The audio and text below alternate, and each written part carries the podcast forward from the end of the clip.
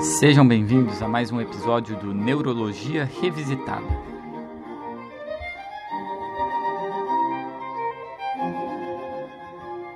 Hoje vamos falar a respeito de uma famosa droga antiepiléptica que é a carbamazepina, muito conhecida entre os profissionais de saúde e é, uma, é aquela droga que sempre vem à mente quando se pensa em tratamento de epilepsia junto com outros clássicos como fenobarbital, fenitoína e o valproato.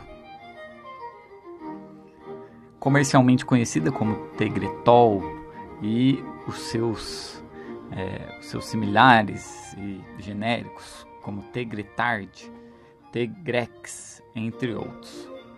Carbamazepina ela tem uma similaridade estrutural com o tricíclico imipramina. Ela foi desenvolvida inicialmente para ser um antidepressivo, em 1968 foi aprovada nos Estados Unidos para o seu uso na neurologia do trigêmeo e em 1974 foi aprovada para o tratamento das crises focais relacionadas à esclerose mesial temporal. Seu mecanismo de ação é uma ligação aos canais de sódio voltagem dependentes, é, aumentando o tempo de inativação desses canais, né, aumentando o seu estado de inativação fazendo assim uma redução das descargas de alta frequência. Então, temos que saber que a carbamazepina age em canal de sódio. Isso é muito importante quando a gente vai escolher a medicação, quando a gente vai decidir né, qual droga a gente vai introduzir e qual vai ser é, a combinação de fármacos antiepilépticos é, com um perfil mais favorável, já que a gente tende a não associar medicações com o mesmo é, mecanismo de ação. Né? Então, a ligação aos canais de sódio, né, é, bloqueadores dos canais de sódio, é uma, um mecanismo de ação muito comum nas drogas antiepilépticas, é, com efeitos adversos e, né, e um, um perfil farmacológico um pouco semelhante entre elas, razão pela qual a gente evita associação. Então, daí a necessidade da gente saber o mecanismo de ação. Né? É, isso é importante. Ele age também em alguns receptores NMDA, outros receptores também como adenosina, e... mas não está muito bem estabelecido esses outros efeitos e o quanto isso contribui para o seu potencial terapêutico. Sua absorção é lenta, imprevisível e é muito formulação dependente. A gente vai ver que, dependendo da formulação da carbamazepina, ela vai ter é, uma absorção muito diferente, um pico de, de, de ação muito variável. Né? O, o, pico de ação para liberação imediata, o pico para atingir a concentração sérica é de 2 a 8 horas. É um fármaco extensamente ligado às proteínas plasmáticas, em média 70 a 80% ligados às proteínas plasmáticas. E importante agora saber é que o seu metabolismo é hepático. Né? Participam aí do seu metabolismo as enzimas do complexo CYP 450, um complexo microsomal do fígado. Em específico, mais importante, a mais importante subunidade né, desse complexo, que é o P450, é a CYP 3A4. 3A4 é uma, é uma nomenclatura utilizada para se referir a subgrupos, é, famílias e subunidades né, dos, dos complexos da citocromo P450. Então, a específica da carbamazepina é a 3A4. Isso é importante que a gente vai ver que esse complexo enzimático ele é induzido pela carbamazepina e, portanto, vai ter uma interação medicamentosa muito importante com outras medicações que também têm o seu metabolismo por, esta, por este complexo enzimático. É. O, a meia-vida inicial da medicação é por volta de 20 a 30 horas. Né? Isso, de, sendo assim, né, a carbamazepina né, deveria atingir o estado estável né, muito rapidamente. Ating, atingiria o estado de equilíbrio de forma rápida. No entanto, ela faz um fenômeno de autoindução. Ela induz as enzimas hepáticas né, que são responsáveis pela sua própria metabolização. E isso faz com que aconteça uma autoindução. Sendo assim, o equilíbrio, é, o estado de equilíbrio, né, o steady state da droga demora mais tempo para ser atingido. Né? É, então, a meia-vida inicial vai de 20 a 30 horas, mas quando você tem uma meia-vida crônica, em geral a partir de 20 dias ou a partir de duas a quatro semanas, vamos colocar aí, é, você tem um aumento da meia-vida, é, uma diminuição da meia-vida, desculpa. Né? Você tem uma indução das enzimas que metabolizam a carbamazepina e, portanto, a meia-vida crônica dela é menor. E, portanto, é comum que aconteça após a introdução da medicação e um, um uso por volta de duas a quatro semanas, é esperado que aconteça uma diminuição né, do, da concentração sérica né, da medicação. Então, é, é recomendado que se inicie a terapêutica com tal medicação com doses mais baixas. Né? E, e como a meia-vida dela cai ao longo do tempo, né, chegando numa meia-vida aí de 11, 12 horas, a gente tende a usá-la por volta de 3 tomadas diárias. Isso para as formulações é, imediatas. O metabólito ativo da carbamazepina é o epóxio, em específico 10-11 epoxicarbamazepina. E é, isso é interessante porque a gente tem que saber que ele pode se acumular é, quando em associação com outras medicações, que a gente vai falar mais para frente.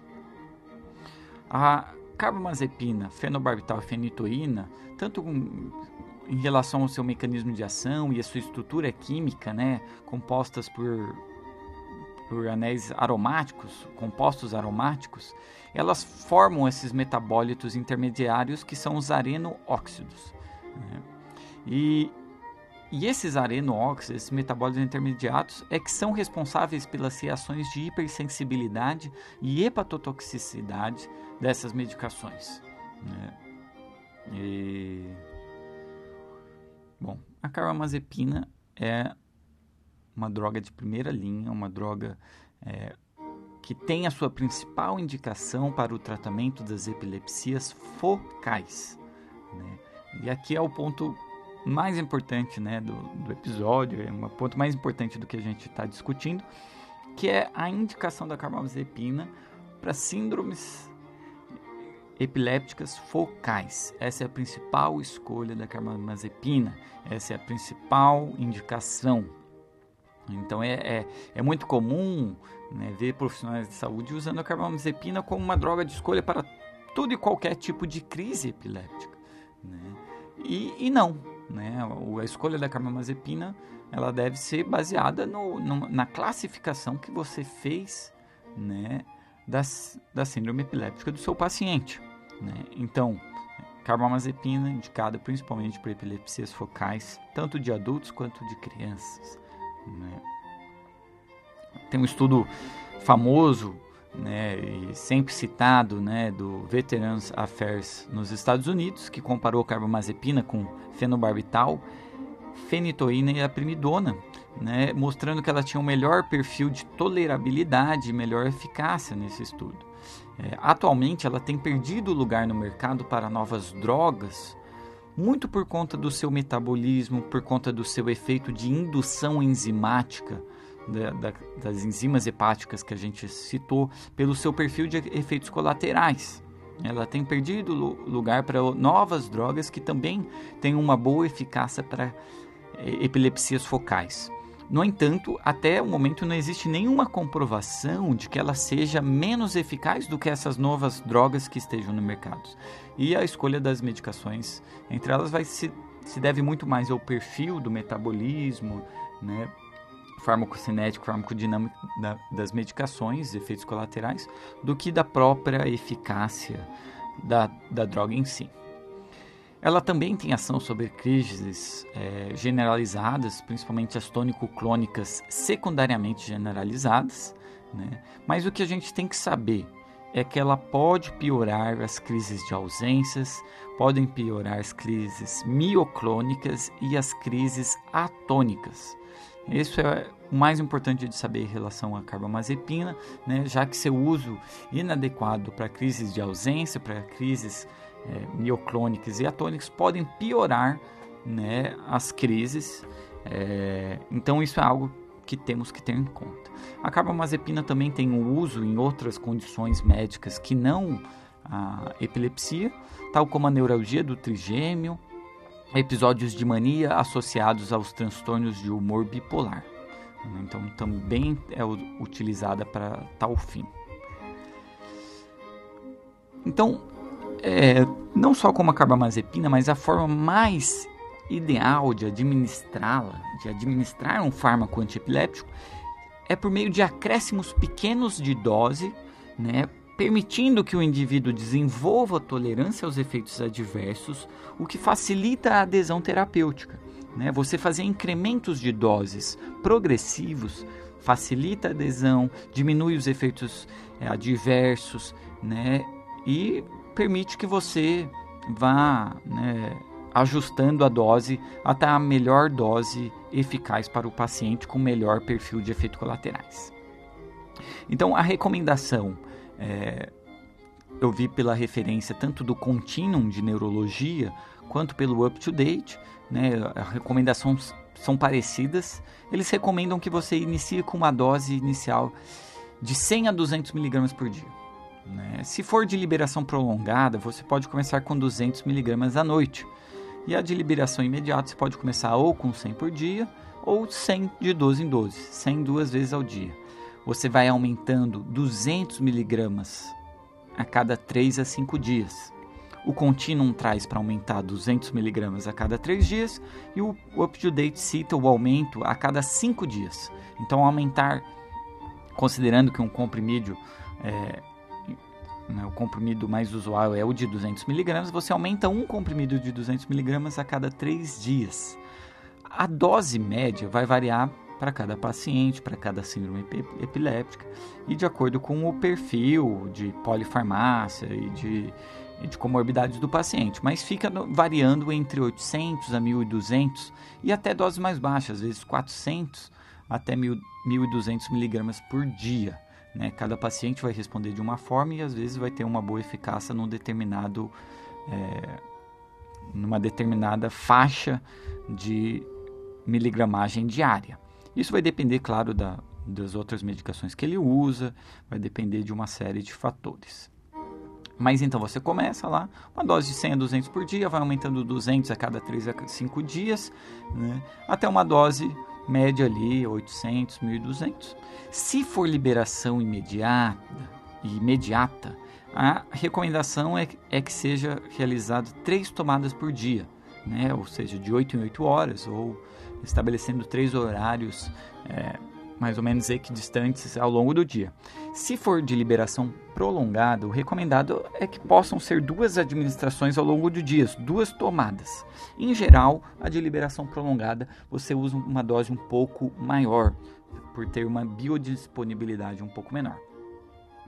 É, a dose máxima, em geral, vai ser 2.400 mg por dia, né?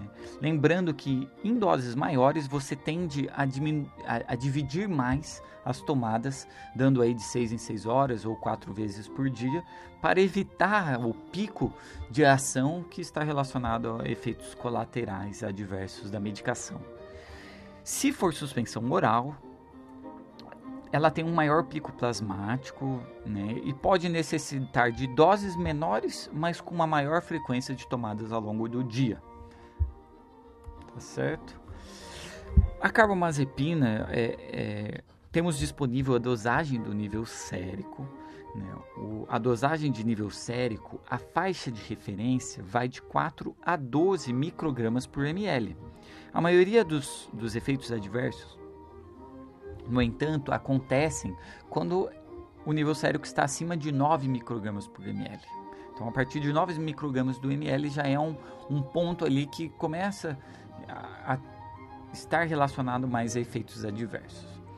Só que, no entanto, nível sérico, né, a gente tem que saber as indicações da dosagem do nível sérico para o ajuste da medicação.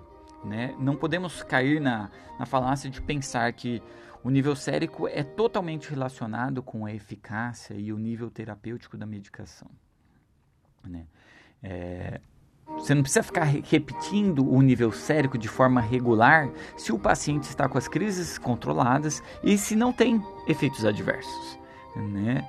É, muito você pode se basear pela clínica do paciente. Então, se o paciente está com efeitos colaterais, está com diplopia, vertigem, taxia, independente dos níveis séricos que você coletou, você vai pensar que o paciente está tendo né, efeitos colaterais você vai tentar diminuir a dose da medicação. Né?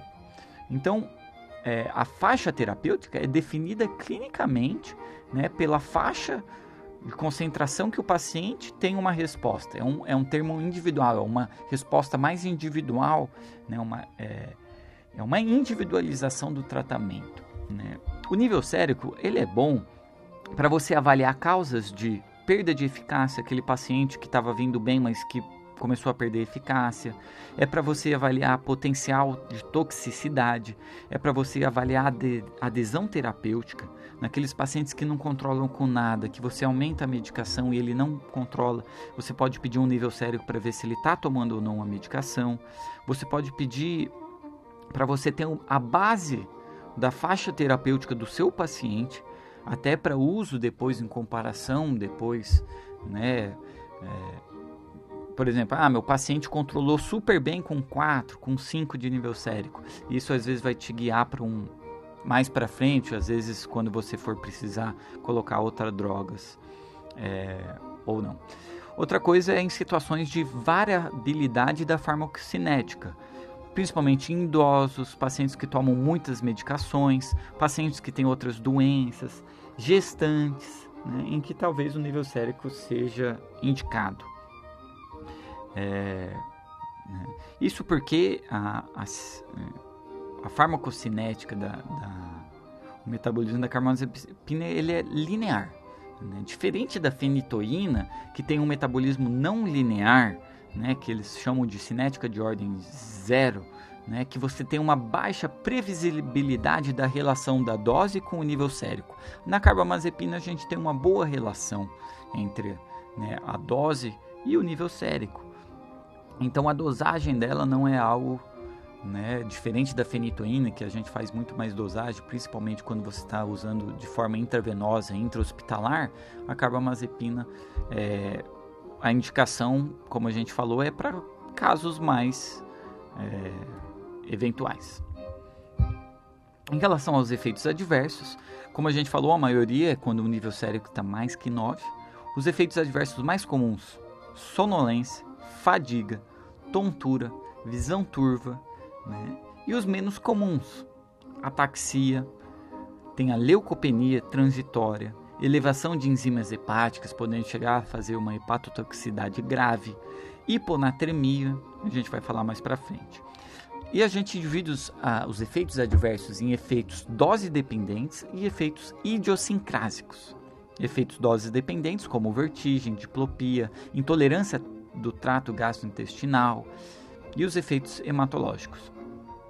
Agora, efeitos idiosincráticos são aqueles como hepatotoxicidade, os exantemas e as reações cutâneas, a reações hematológicas mais graves e mais raras, como a granulocitose e a anemia plástica.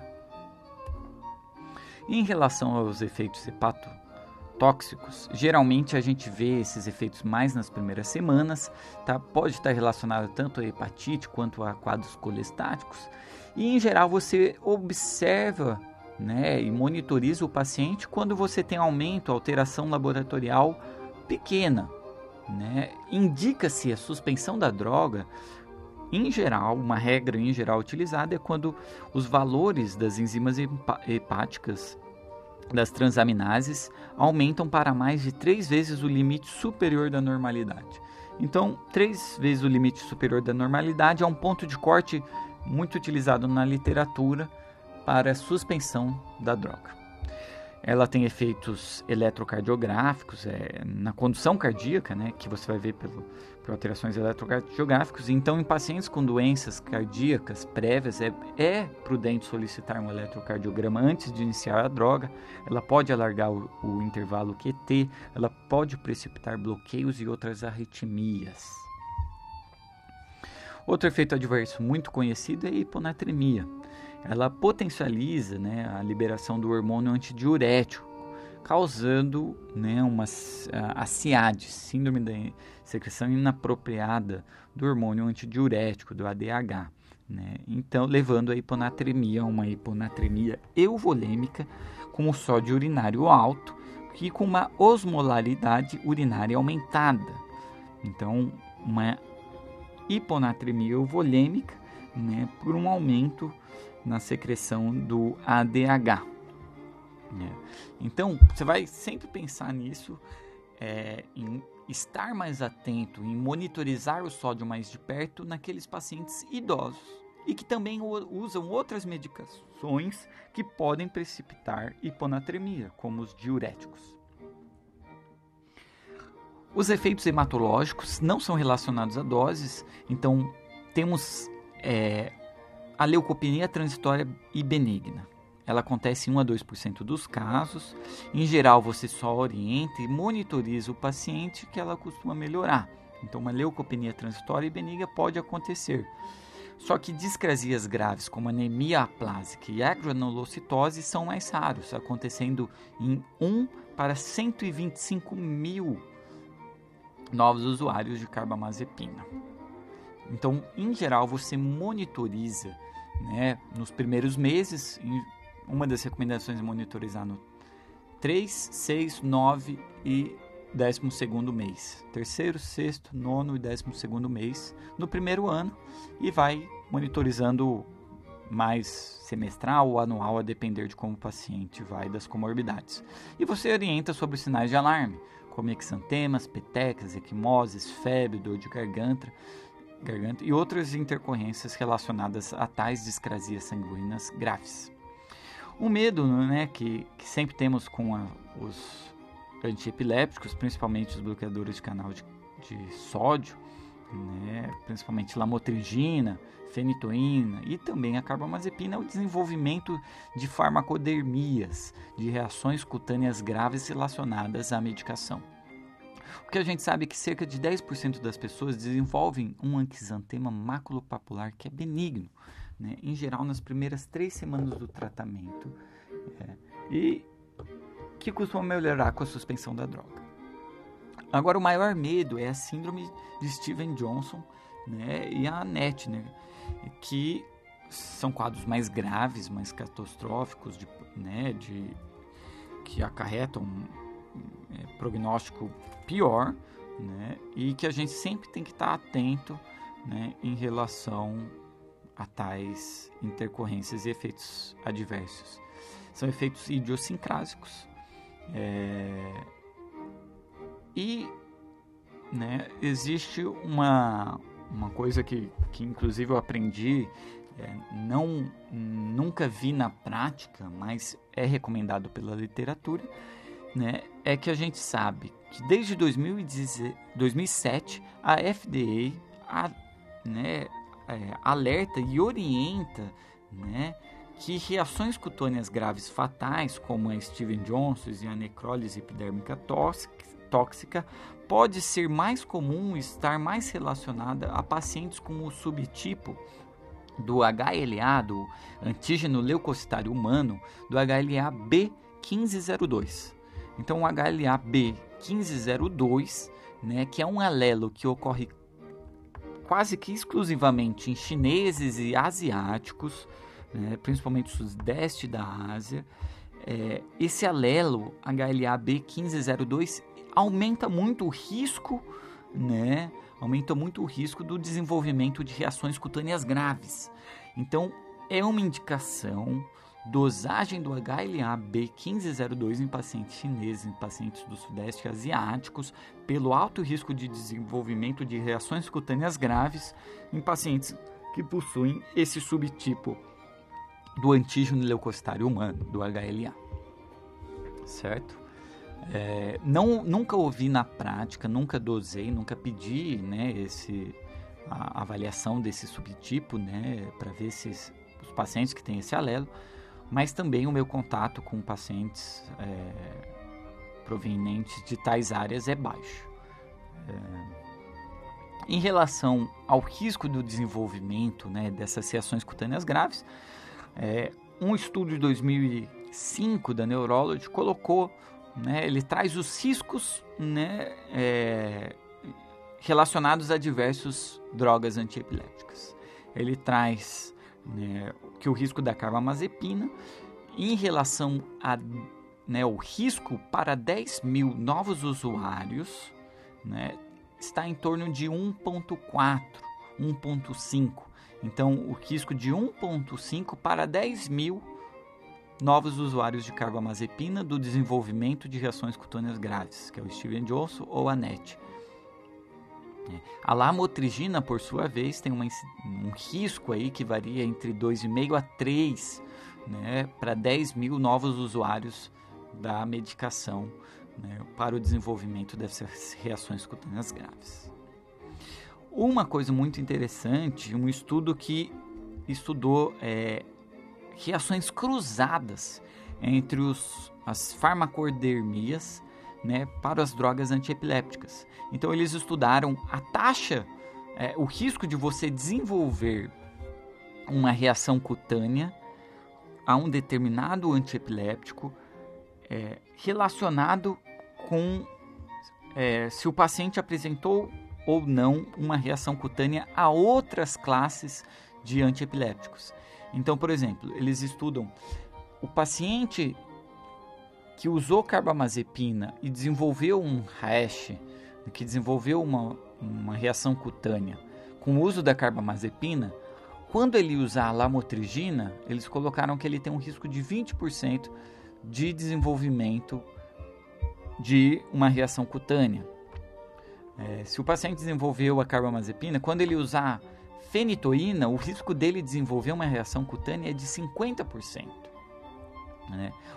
Por outro lado, o paciente que usou lamotrigina e desenvolveu uma reação cutânea, quando previamente, quando for exposto a carbamazepina, tem um risco mais ou menos de 26% de desenvolver reação cutânea. Então a gente tem várias interações, né? E é como se fossem reações cruzadas que determinam um aumento de reações cutâneas, né? É, mesmo entre diferentes fármacos antiepilépticos. É interessante estar atento para isso e sempre perguntar: você já usou alguma medicação? Você já é, desenvolveu reação cutânea a outra medicação? Porque é frequente que pacientes com epilepsia refratária já tenham utilizado diversas medicações. Né? é importante que estejamos atentos. E por último, né, em relação ao metabolismo da, da carbamazepina, a gente falou muito em relação ao seu mecanismo indutor, ao seu potencial indutor de enzimas hepáticas. Razão pela qual o uso da carbamazepina tem, tem um, uma série de reações relacionadas a, a interações medicamentosas. Né? O uso da carbamazepina é indutor, portanto, né, pode mudar o metabolismo de diversas outras drogas que também são metabolizados pelo, de forma hepática pelo, pelo sistema microsomal citocromo P450. Né? Principalmente falando dos antiepilépticos. Né? A carbamazepina, em geral, diminui a, a, os níveis séricos de outras medicações, como a lamotrigina, como topiramato, como o valproato e o clobazam. Né? E ela tem menos efeito sobre a gabapentina, vigabatrina, né, que não tem tanto metabolismo hepático. E, por, outra, por outro lado, o uso de outros fármacos antiepilépticos também podem ter efeito sobre a carbamazepina. Então, o uso de fenobarbital, de fenitoína, que também são indutores, que também têm metabolismo hepático, diminuem o nível da carbamazepina. Né? E é importante a gente ter em mente é, específico do valproato, que o valproato aumenta o nível plasmático de carbamazepina né? Talvez tanto por né, é, não achei algo tão certo, mas talvez por deslocação, por deslocar né, os sítios de ligações proteicas ou por alteração no metabolismo do epóxido, do epóxido, né, que é um dos metabolismos da carbamazepina e que pode aumentar o efeito dela. Outra interação muito importante com os fármacos em geral é que a carbamazepina vai di diminuir o nível cérebro de diversos fármacos. O mais importante que eu trago aqui é varfarina. Então, pacientes em anticoagulação com varfarina, que a gente vai introduzir a carbamazepina, temos que estar muito atento para a diminuição da eficácia e pela necessidade né, de, às vezes, fazer um reajuste da dose da varfarina para não deixar o paciente desprotegido fora da faixa do INR. Outra condição muito importante que temos que ter em mente em pacientes mulheres em idade fértil com os contraceptivos orais, né? Que às vezes o metabolismo das, das dos hormônios dos anticonceptivos orais passam também pelo citocromo P450, então a indução enzimática hepática feita pela carbamazepina pode diminuir os anticoncepcionais orais, levando né, às vezes a escapes, né, é, escapes menstruais no meio do período menstruais, escapes né, de, é, de menorragia, mas também pode estar relacionado à perda da eficácia contraceptiva e a gravidez indesejada. Então a gente tem que estar muito atento a isso, recomendar, né, em conjunto com o médico que faz o cuidado né, anticoncepcional da paciente em relação à orientação é, e às vezes escolha de outras em conjunto, né, escolha de outros métodos contraceptivos é, para pacientes que vão começar o uso da carbamazepina.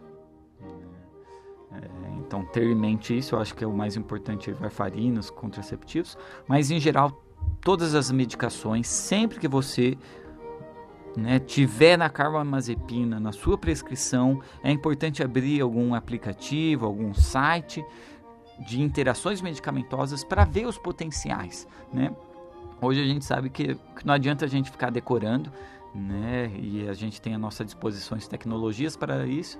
Então, viu a carbamazepina ou vai colocar a carbamazepina, você está com seu paciente que, que outro médico colocou a carbamazepina, importante lembrar de abrir, abrir um aplicativo de interação medicamentosa para ver quais os potenciais interações é, e agir sobre eles, estar ciente sobre eles.